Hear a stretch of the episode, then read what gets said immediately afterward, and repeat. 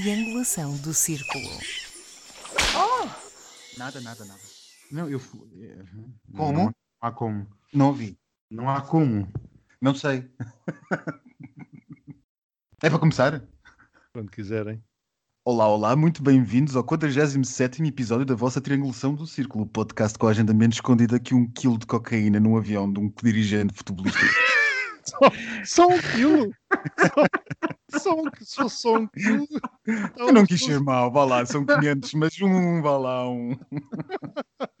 Ou podia ter dito de um vocalista dos anos 90, qualquer coisa assim. Eu sou o Max Pensador, não estou a falar-vos de Faro. Eu sou Daniel Rocha e estou-vos a falar de Famões em Matosinhos. Variou de localização.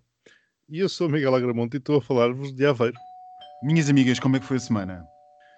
Olha, mascarado. Mascarado, foi o carnaval também. Portanto, mascarado. Ah, uau! Mas eu não sei se vocês notaram uma tendência, porque eu notei. Ele foi o Paulo Portas a falar dos fornecimentos das vacinas pelos vários países produtores no passado domingo. Eles foram vários canais de TV a falar acerca dos efeitos psicológicos da pandemia durante esta semana que passou. Ele foi o Marcelo a enviar a chamada Lei da Eutanásia para o Tribunal Constitucional. Ela foi a enfermeira Cavaca a mostrar do que as ordens profissionais são feitas. Depois foi a notícia na sexta-feira de que o financiamento do Estado à TAP tem um elevado risco de perda. E a pergunta é: o que é que se está a passar? Começou tudo a maratonar os mais recentes episódios da triangulação? Eu acho que sim, eu acho que sim, está toda a gente atrás do que nós dizemos. Uh, porque não nos prolonguemos, acho que está na altura de irmos já de seguida para uma coisa que não tivemos na semana passada, que foi justamente, e é justamente, aliás, o nosso correio dos ouvintes. Um, de tudo o que recebemos, selecionámos esta semana um e-mail que eu vou passar-vos a ler e que diz o seguinte. Olá, daqui é o Miguel da Albufeira, só para dizer que foi a melhor música para o final do episódio desta semana.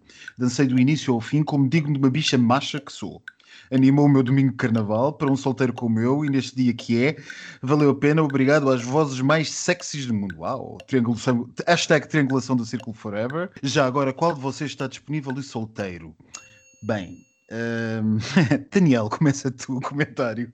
Obrigado desde já pela mensagem carinhosa. Mando um beijinho para o nosso ouvinte. Aqui estamos para trazer as notícias frescas e fofas. E acabo por dizer que sou casado, tenho aliança no dedo.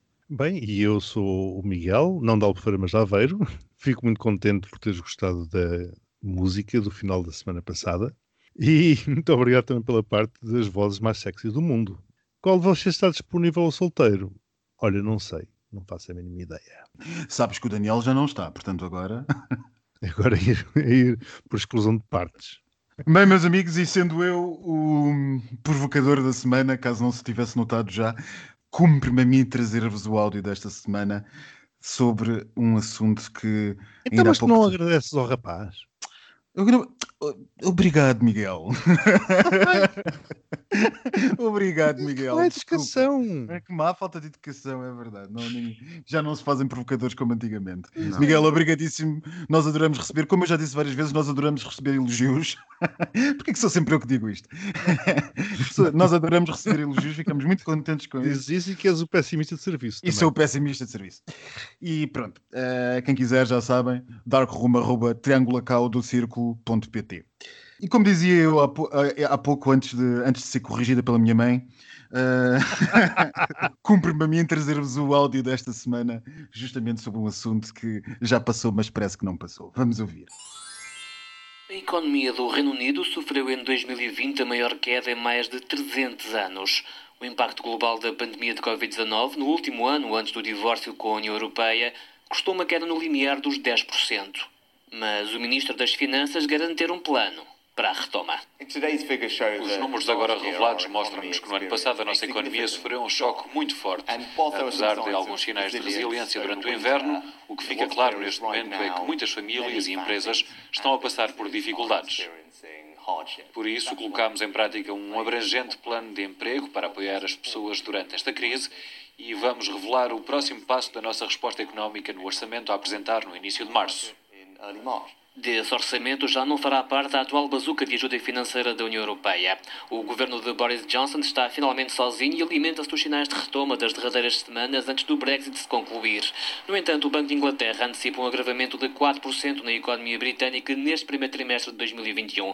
E até ao final do próximo ano, a Comissão Europeia antevê pior só com o Brexit. Enquanto a economia dos 27 deve cair meio por cento, o impacto será quatro vezes mais grave no Reino Unido, onde as empresas e as famílias começam a sentir na carteira o peso do confinamento somado ao do divórcio europeu. Lindo serviço. O que é que tu achas, Daniel? Todos os fundos de investimento internacionais recomendam a fuga uh, do Reino Unido e não é à toa que este mês de fevereiro marcou como a perda de Londres como a grande praça europeia uh, para uh, Amsterdão e é um sentimento que a ilha está à deriva, sem rumo, e não bastava o Brexit, teve que vir a pandemia para estragar os planos do Boris Johnson e de toda a sua comitiva. Realmente é triste ver um parceiro europeu nesta situação, mas uh, lá está, saíram, não há bazuca e não há ajudas, por isso agora dava jeito. É lamentável presumo pela voz do locutor, presumo que tenha sido na Euronews, não? Uhum, exato. É, é, portanto, achei piada a Euronews chamar uh, ao, ao, plano de resiliência, ou como é que ele se chama, bazuca. Por vistos, a nomenclatura do Costa já chegou à Euronews. Mas enfim, sendo isto realmente da Euronews, também convém darmos um descontozito, porque já sabem que há sempre ali um viés. Estarás a dizer que a Euronews é uma espécie de RT da, da Comissão Europeia? É um bocado, é um bocado. não, não, é um bocado, não. é um bocado. Há ali um viés federalista, sempre houve, curiosamente. Sempre houve. Mas enfim, isto, a economia ter tido a maior queda dos últimos 300 anos não é brincadeira nenhuma. Uh, outro dia nós, relativamente a Portugal, estávamos a dizer que estávamos na pior recessão uh, dos tempos da democracia portuguesa.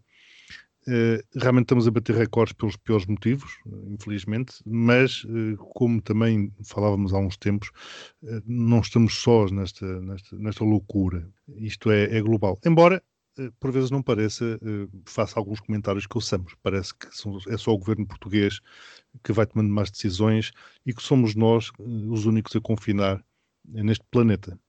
Não, e parece também que é sempre tudo muito fácil.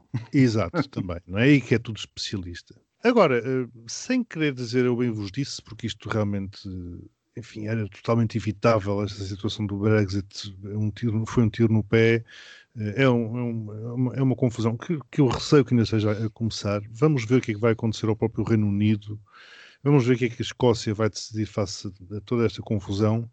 Uh, o que é certo é que não é absolutamente nada confortável, muito pelo contrário, termos um Reino Unido com uma crise profunda às portas da Europa, da União Europeia, porque é um fator de destabilização que não sei como é que poderá evoluir. A única coisa que corre bem a Boris Johnson é de facto a vacinação, não é? Mas, conforme comentámos no, no, episódio anterior, eh, essa foi uma jogada política. E foi uma jogada política, sem saber dúvidas, mas é, é, neste momento é a única tábua de salvação no naufrágio que ele tem.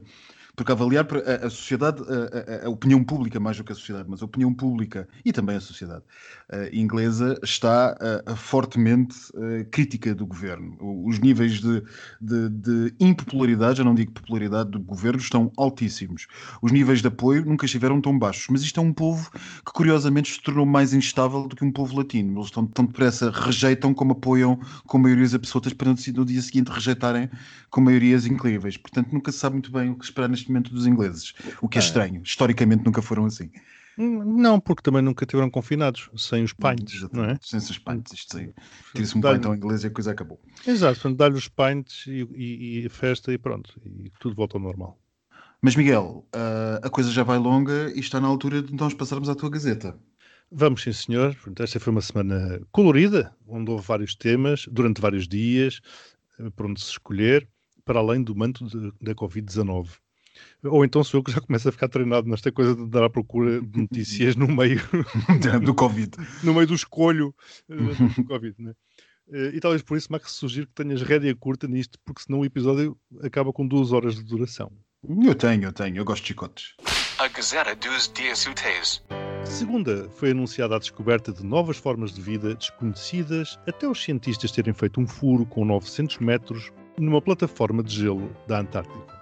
Na terça, o Diário de Notícias fez-nos o favor de nos lembrar as ideias que o novo presidente do Tribunal Constitucional defendia publicamente, até bem recentemente, acerca de minorias, entre as quais os homossexuais. Assumindo-se como membro da maioria heterossexual, dizia que uma coisa é a tolerância para com as minorias e outra bem diferente é a promoção das respectivas ideias.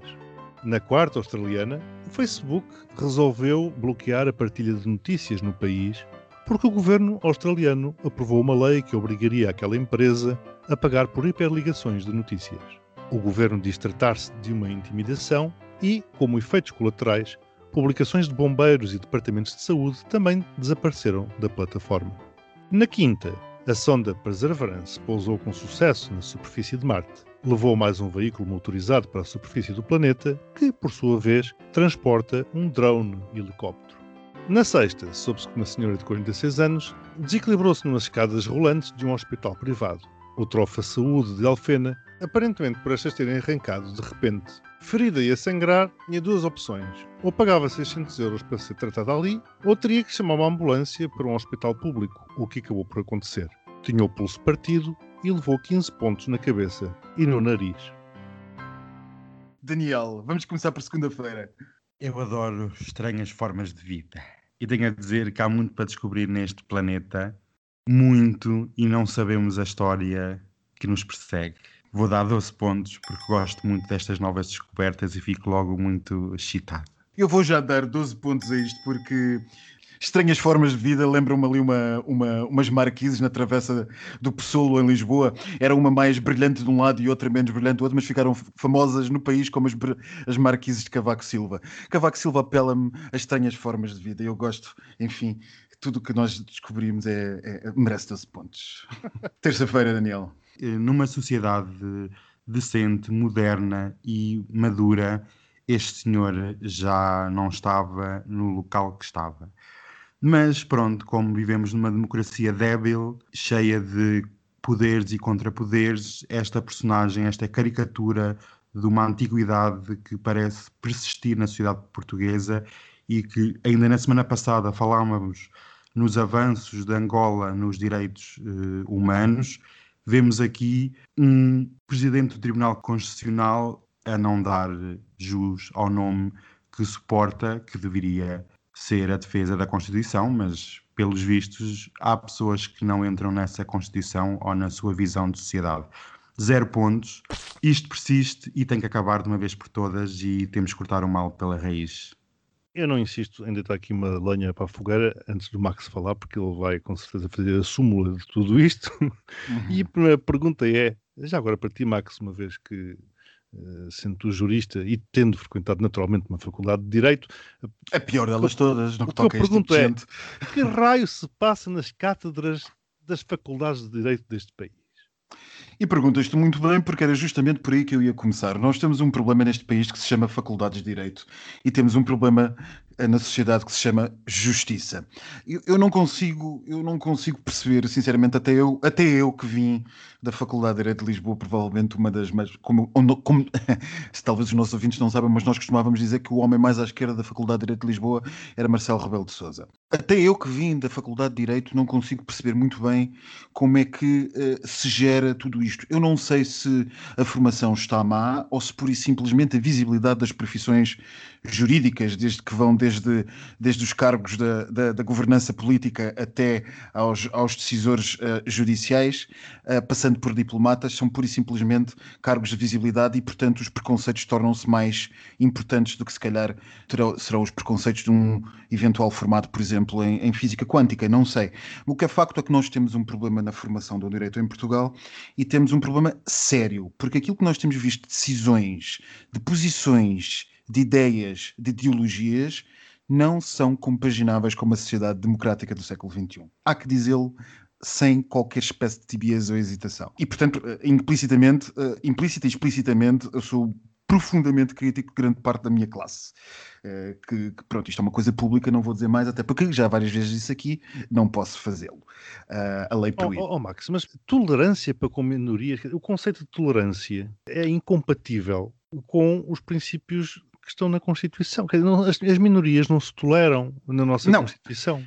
Não, permite-me voltar a, a, ao ponto que eu estava a fazer. O grande problema dos profissionais de direito ou das pessoas formadas em direito, e, e eu posso falar com isso à vontade, é que há uma certa, um certo insuflar da sua, da, sua, da sua opinião, como se aquilo que eles dissessem pudesse ser tido como ciência absoluta, porque vem de quem vem. Quando um profissional de direito diz uma coisa como essa que tu acabaste de mencionar, é um absoluto disparate e não se torna verdade. Naturalmente. Não se torna verdade. Do ponto de vista técnico, do ponto de vista técnico, para já não falar moral e ideológico, mas do ponto de vista técnico, não se torna verdade porque é dito por um Supremo, uh, por um Supremo, neste caso não é um Supremo, por um, um juiz do Tribunal Constitucional. Não pode ser, não é possível, não é, não, não é admissível. E isto leva-me a uma segunda questão, que é a questão da nomeação dos nossos juízes do Tribunal Constitucional. E aí também. Nós temos um sério problema aqui. Eu não discordo da nomeação uh, por via política, não, não, não me parece errada, uma vez que a Constituição, uma vez que o Tribunal Constitucional, agora em alguns países nós temos uma separação entre o Supremo Tribunal de Justiça e o Tribunal Constitucional por um lado, é, coisa, muitos países não têm. Nós, o nosso sistema é um sistema baseado no Tribunal Constitucional e no Supremo Tribunal de Justiça. Há juristas que entendem que isto é correto, há juristas que entendem que isto não, talvez não seja tão correto, uh, há argumentos uh, favoráveis técnicos e políticos de um lado e do outro que a mim me parecem alguma, alguma, alguma consideração. O que eu diria é que a lógica do Tribunal Constitucional pressupõe uma interpretação, não vou dizer ideológica, mas teleológica, de sentido da realidade e da, da, face àquilo que o legislador constitucional quis, interpretando de uma forma atual, face à sociedade que temos. Isso pressupõe, sempre uma determinada síntese ideológica, e essa síntese ideológica de uma sociedade terá que ser feita necessariamente por supremos técnicos que são nomeados por instituições que representam o povo.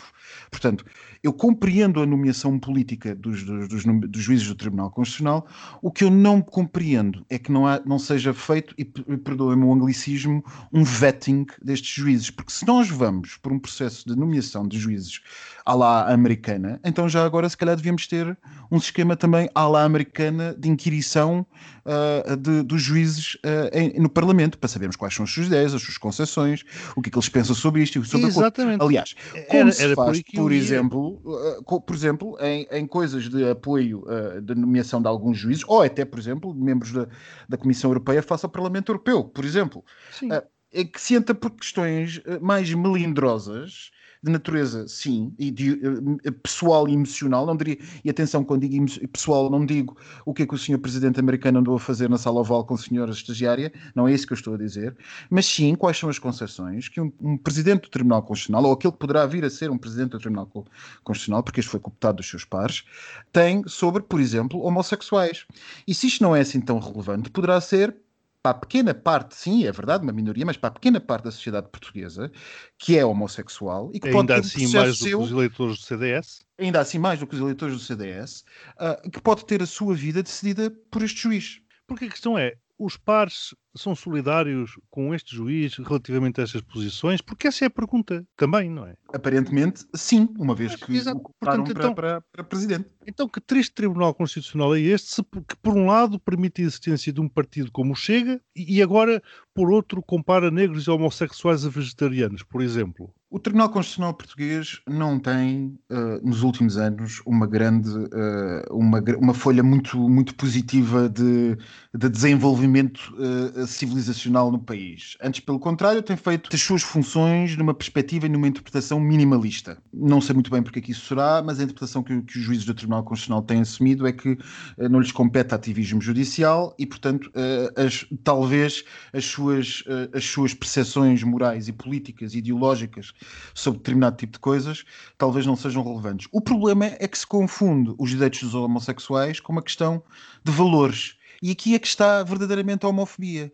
É que, por um lado, consagramos na lei que a igualdade é absoluta, mas, por outro, continuamos a tratar como se de uma questão ideológica se tratasse. É uma opção. E que não é seguramente admissível para alguém que preside um tribunal constitucional de uma, de uma democracia liberal do século XXI, ainda por cima, supostamente, a que tem até das leis mais progressistas do, do mundo. Portanto, zero pontos para isto. Quarta-feira, Daniel. Quando nós eh, vimos há umas semanas o Twitter, o Facebook, o YouTube e todas as redes, as grandes redes sociais a bloquearem o Trump e a sua escumalha, nós relembramos que isto poderia ser um monstro. E aqui está, na Austrália, a cortarem um serviço que toda a gente usa em tempos que vivemos de era digital.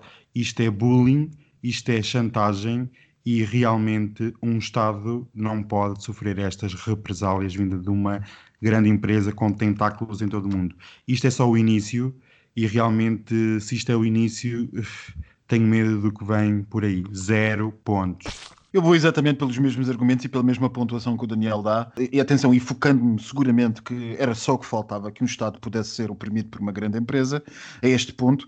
Uh, por outro lado, também não deixo de notar que é espantoso o espanto com que tanta gente uh, recebeu esta notícia. Ah, uma grande empresa a tentar controlar um Estado. Que coisa tão incrível, não é?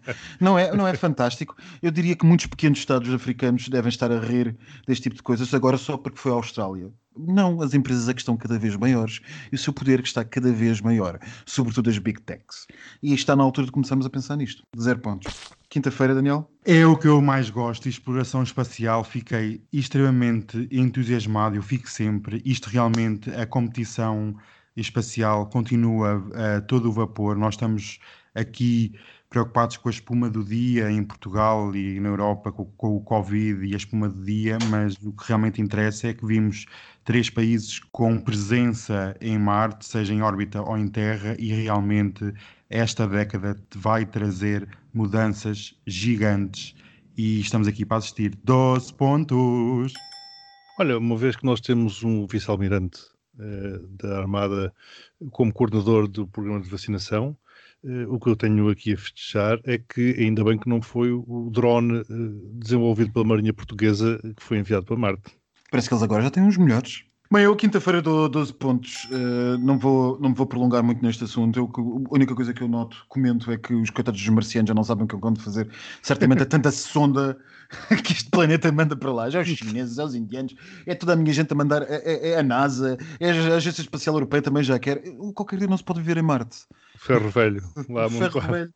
Anda lá tudo a passear de um lado para o outro. Sexta-feira, Daniel, diz lá. Isto só merece, eu vou já dar os pontos, zero, porque isto é um retrato de um país, é o um retrato de uma insensibilidade tremenda e realmente só faltava virem com uma pá e uma vassoura e empurrarem a senhora para fora das portas para dizer vá morrer longe. Não, mas foi, foi quase isso.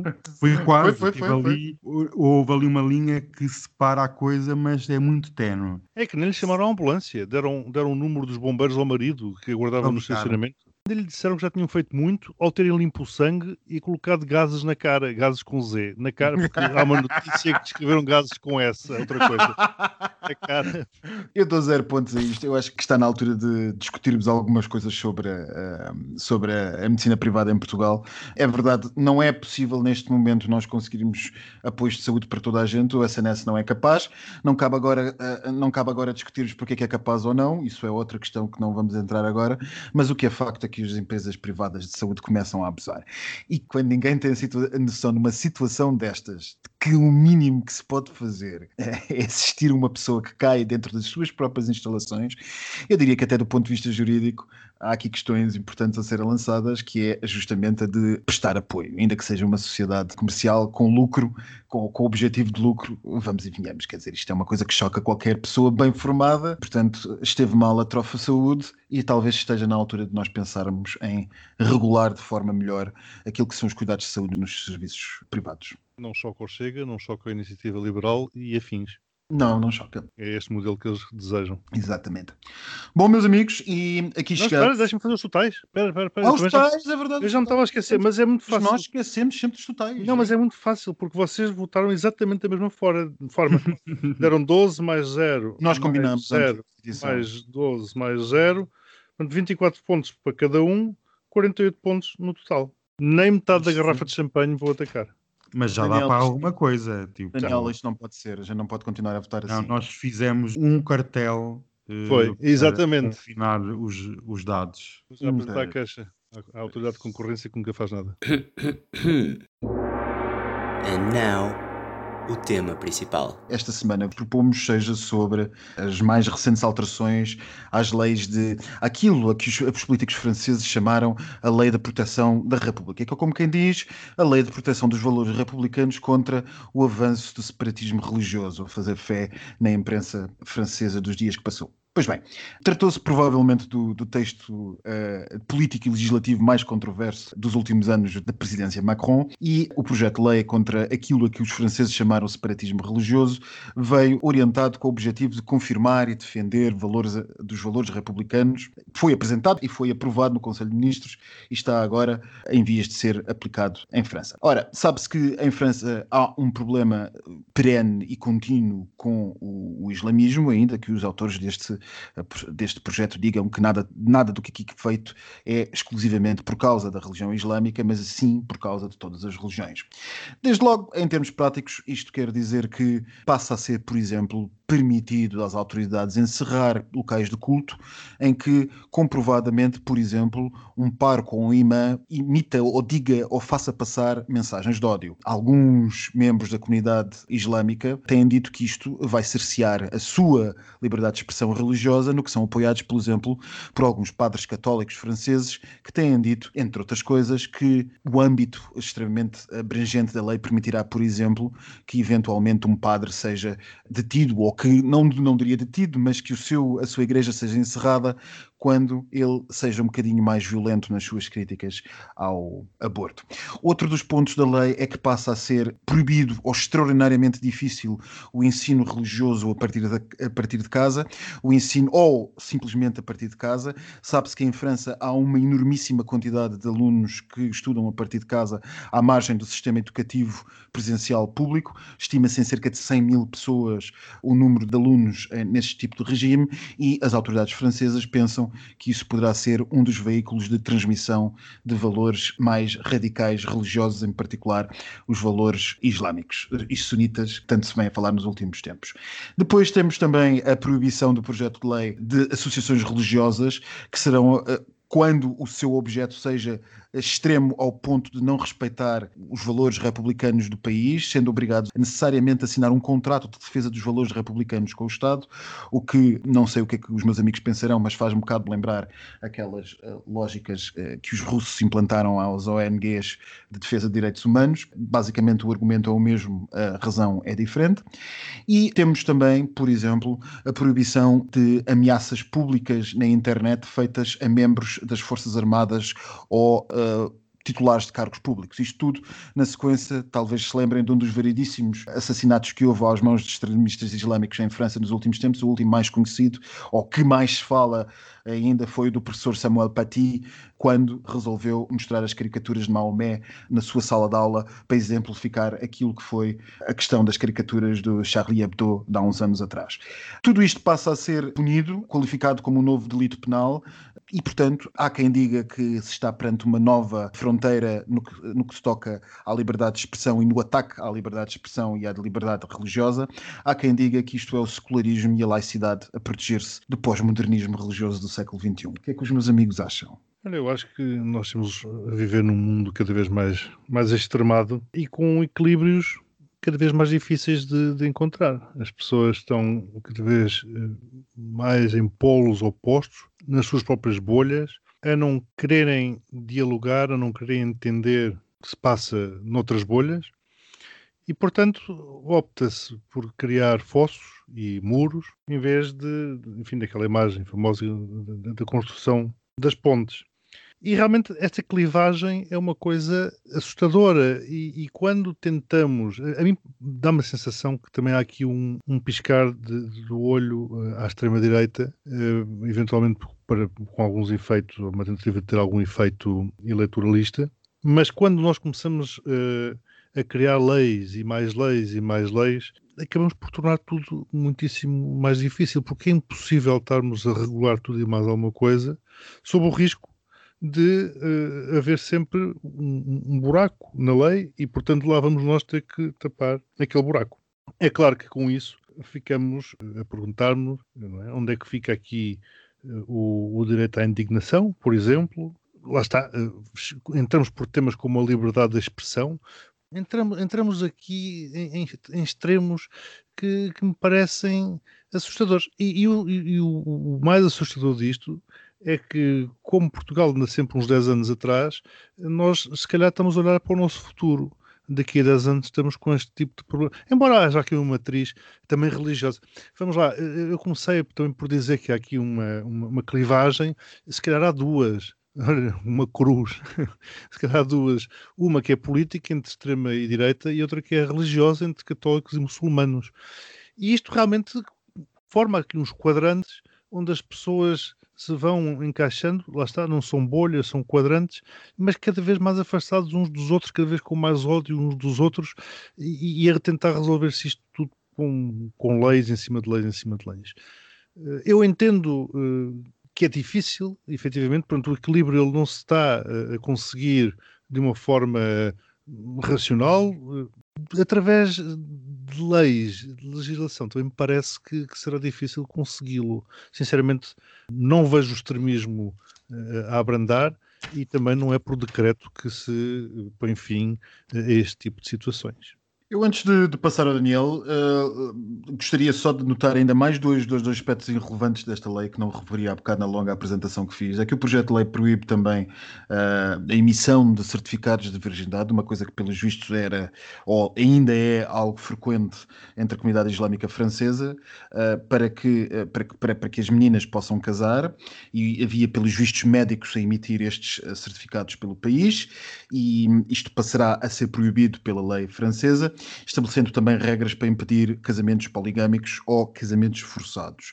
Além de mais, uh, havia também um princípio de proibição de símbolos religiosos uh, nos, no, no, na função pública e o chamado que os franceses chamavam o princípio da neutralidade uh, e, e, isto afetava, para que a questão constitucional não fosse levantada, isto afetava não apenas, por exemplo, o hijab islâmico, mas também quaisquer símbolos cristãos, como por exemplo o terço, não podiam ser utilizados em estabelecimentos da administração pública ou, por exemplo, escolas ou o que quer que fosse. Passa agora com esta lei a ser também proibido nas empresas que tenham contratos com o Estado ou com entidades públicas francesas. Eu entendo uh, o problema.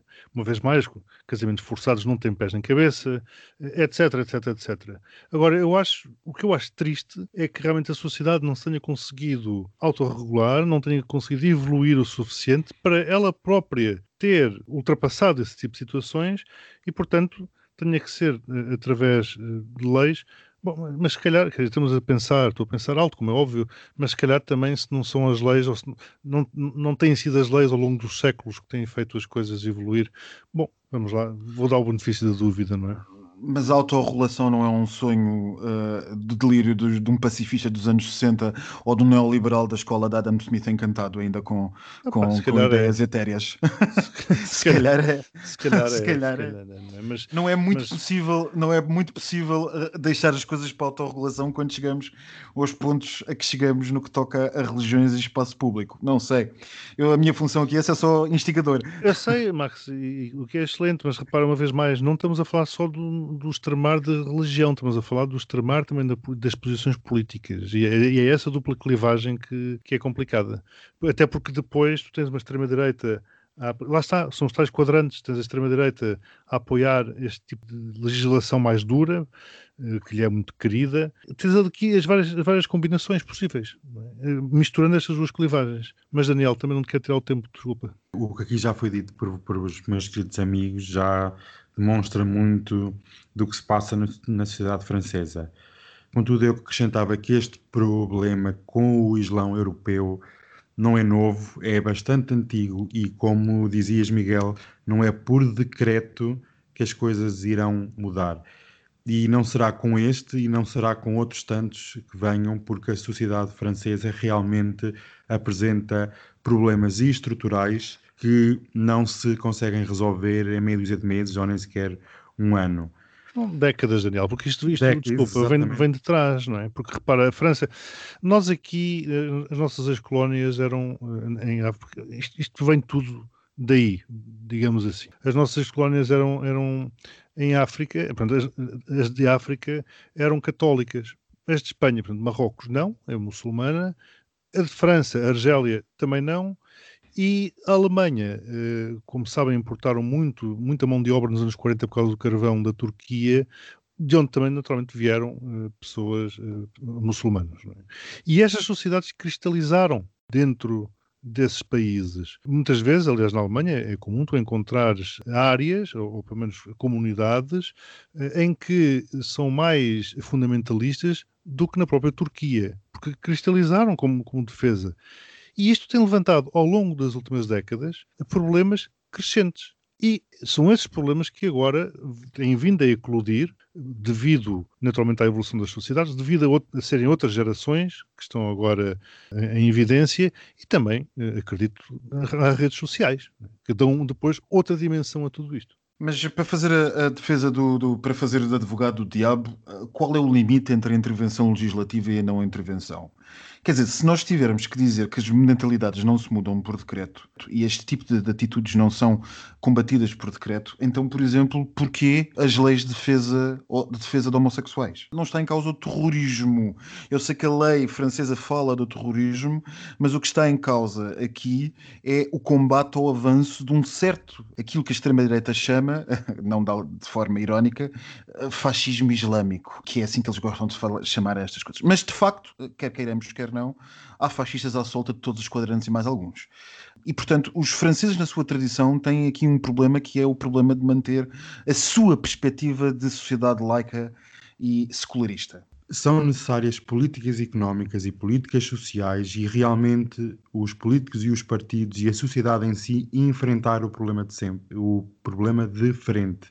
Porque com estas eh, discussões tão cravejadas de ideologia e de partidarismo, é impossível conseguir levar alguma coisa à frente. Por isso, espero algum progresso, não só francês, mas também por todos os países europeus onde este problema persiste e vai persistir no futuro se até agora a coisa não resultou, é como, é como a coisa das cotas. Se sem cotas nas universidades, por exemplo, as coisas não têm resultado, eh, pois então que, que venham as cotas. Portanto, aqui se sem legislação específica não, não, as coisas não têm resultado, pois então que venha a legislação. Pois, meus amigos, porque de facto aquilo que eu compreendo aquilo que vocês estão a dizer, que é que eh, de facto as pessoas cristalizam, como tu disseste, Miguel, as pessoas cristalizam às vezes interpretações bem mais extremas do que aquelas que à partida teriam os seus antepassados ou até as suas próprias, eles mesmos quando vieram dos países de onde vieram, mas também é verdade que hoje em dia temos um fenómeno de financiamento de muitas dessas visões por parte de fundos e de, e de Estados com capacidade de financiar, sobretudo na luta entre os xiitas e os sunitas, uh, de madraças, de formadores de determinado tipo de perspectivas da fé, da mesma maneira como temos, por exemplo, no cristianismo, muita seita norte-americana ou brasileira a financiar pelo mundo fora determinadas interpretações e determinadas coisas eh, que são uh, objetivamente desconformes a uma data de princípios que, enfim, demorámos algumas centenas de anos a lutar por. Eu devolvo-te a pergunta: não estão também os países ocidentais, neste caso a Europa, também a financiar nesses países de origem grupos não é? Sem Isto é um toma lá da cá. Isto... É um toma lá da cá, sem sombras de dúvidas, Daniel. Mas, no seu responsabilidade de zelar pelos, pelo seu equilíbrio de valores, até que ponto é que pode um Estado ocidental liberal transigir perante esse equilíbrio?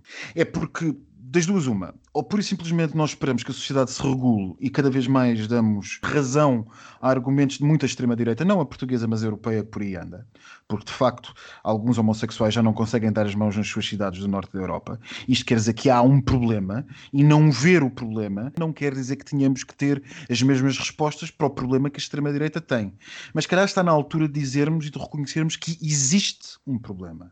E esse problema uh, uh, não é, como diriam os nazis face a, aos judeus, a questão judaica, eu não estou a dizer que haja a questão islâmica, mas há uma questão de inserção e de integração das várias comunidades na sociedade europeia que objetivamente nos leva a formar bolsas de radicalização de vários tipos de subcomunidades. A islâmica é apenas mais uma delas. A tarefa de Emmanuel Macron não é fácil, porque se por um lado ele tem os objetivos constitucionais de ter uma lei que seja imparcial e que, portanto, para ser aceita tenha que combater todos os símbolos religiosos e não apenas os islâmicos, porque, ao contrário da Suíça, onde foi permitida uma restrição constitucional a símbolos religiosos apenas islâmicos, num Estado digno de seu nome e, de, e digno de laicidade e de, e de verdadeiro secularismo, não se deve dar privilégio a nenhuma religião e, portanto, Macron tem que tentar punir todos pela mesma bitola. Ele consegue alienar a extrema-direita que mais facilmente e a direita que mais facilmente apoiaria uma lei anti-islâmica ao fazer uma lei que é igualitária para todas as religiões. Ao mesmo tempo que não consegue o apoio da esquerda, porque a esquerda nunca concorrerá com uma lei desta estirpe. Portanto, Macron faz aquilo que tenta fazer para salvar o seu eleitorado face à extrema-direita, para proteger a República face ao suposto avanço do obscurantismo contra o laicismo e o secularismo, mas ao mesmo tempo não consegue agradar a ninguém. É o risco de quem toma decisões importantes. Exato. Aqui, se calhar, uh, o Trampinha, a primeira coisa que faria seria proibir os casamentos ciganos. Porque Exatamente. também vão contra a tradição dos casamentos que o Estado português entendem ser os casamentos decentes. Isto é possível ser identificado numa outra escala, num outro contexto, também em Portugal. Claro. Este argumento, como tu dizias, 10 anos, daqui a 10 anos pode ser um argumento, por exemplo, face aos, aos casamentos poligâmicos, ou o que quer que seja, pode ser um argumento facilmente utilizado uh, na, na, sociedade portuguesa quando alguém entender que isto é um problema extremamente relevante. Agora, tu trouxeste um tema que isto, vamos sair daqui todos frustrados, que isto não há conclusão possível. Não há conclusão possível, não há conclusão possível, mas uh, uh, dentro de alguns dias a Suíça votará em referendo, por exemplo, a supressão total no espaço público de, de véus islâmicos, os que cobram a face. É muito interessante interessante ver como alguns países caminham uh, no sentido de legislações que são uh, supostamente em defesa do secularismo, mas que acabam por ser pouquíssimo secularistas quando atingem apenas e só uma religião, porque implicitamente tomam uma outra religião como mais importante para um Estado. Ora, a partir claro. do ponto em que um Estado tome uma religião como mais relevante do que outra, então está morto e enterrado o secularismo e a, e a, e a laicidade do Estado. Voltamos à questão da tolerância com que falámos no início deste episódio e não da aceitação. Exatamente. Mas ficamos por aí porque o episódio já vai longo e há uma coisa muito mais importante do que todas estas grandes discussões e estes grandes problemas filosóficos que o senhor que ocupa o Eliseu tem, que é o senhor que ocupa o postigo. O postigo de Daniel. Ó oh Daniel, um dos comentários que recebi esta semana é que o teu postigo traz uma lufada de ar fresco, mas isto hoje está um bocado abafado e cheirava fio. Tu tens aberto o postigo durante o confinamento? Não, por acaso. Ele não tem feito outra só... coisa senão abrir o postigo, filha. Ah. não seja, não seja mazinha. Eu só abro ao domingo. Mas aqui estamos nós reunidos para mais um postigo. Eu desta vez trouxe muitas cadeiras, parece que é uma reunião de condomínio. Tenho que trazer. Ai, obrigado.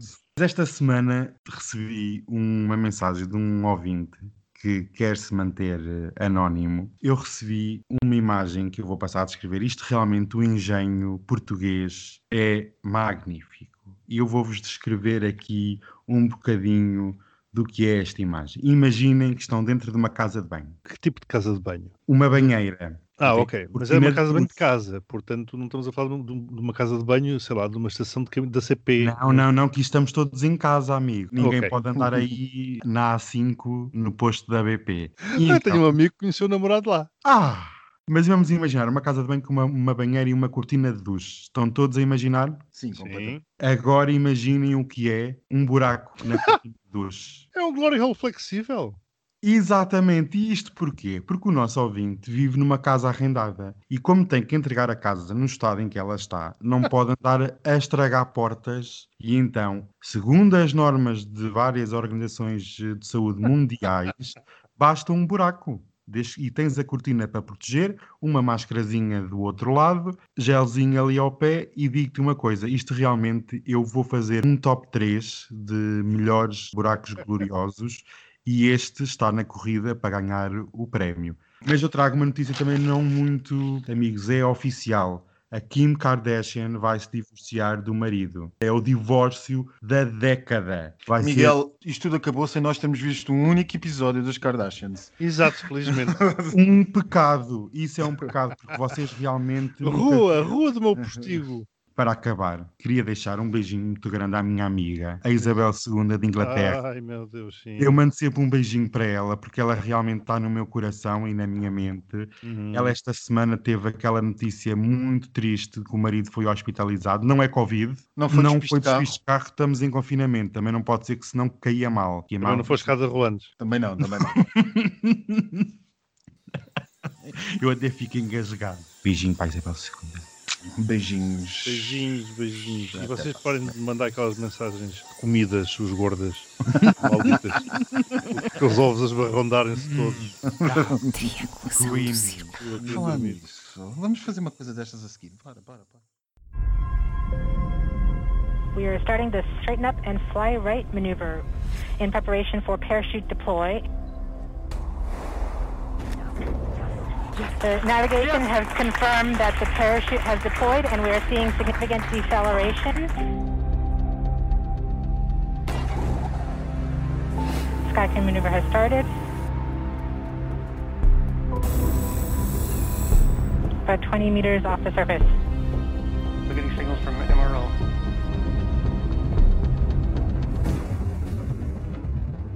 Touchdown confirmed. Perseverance safely surface of Mars.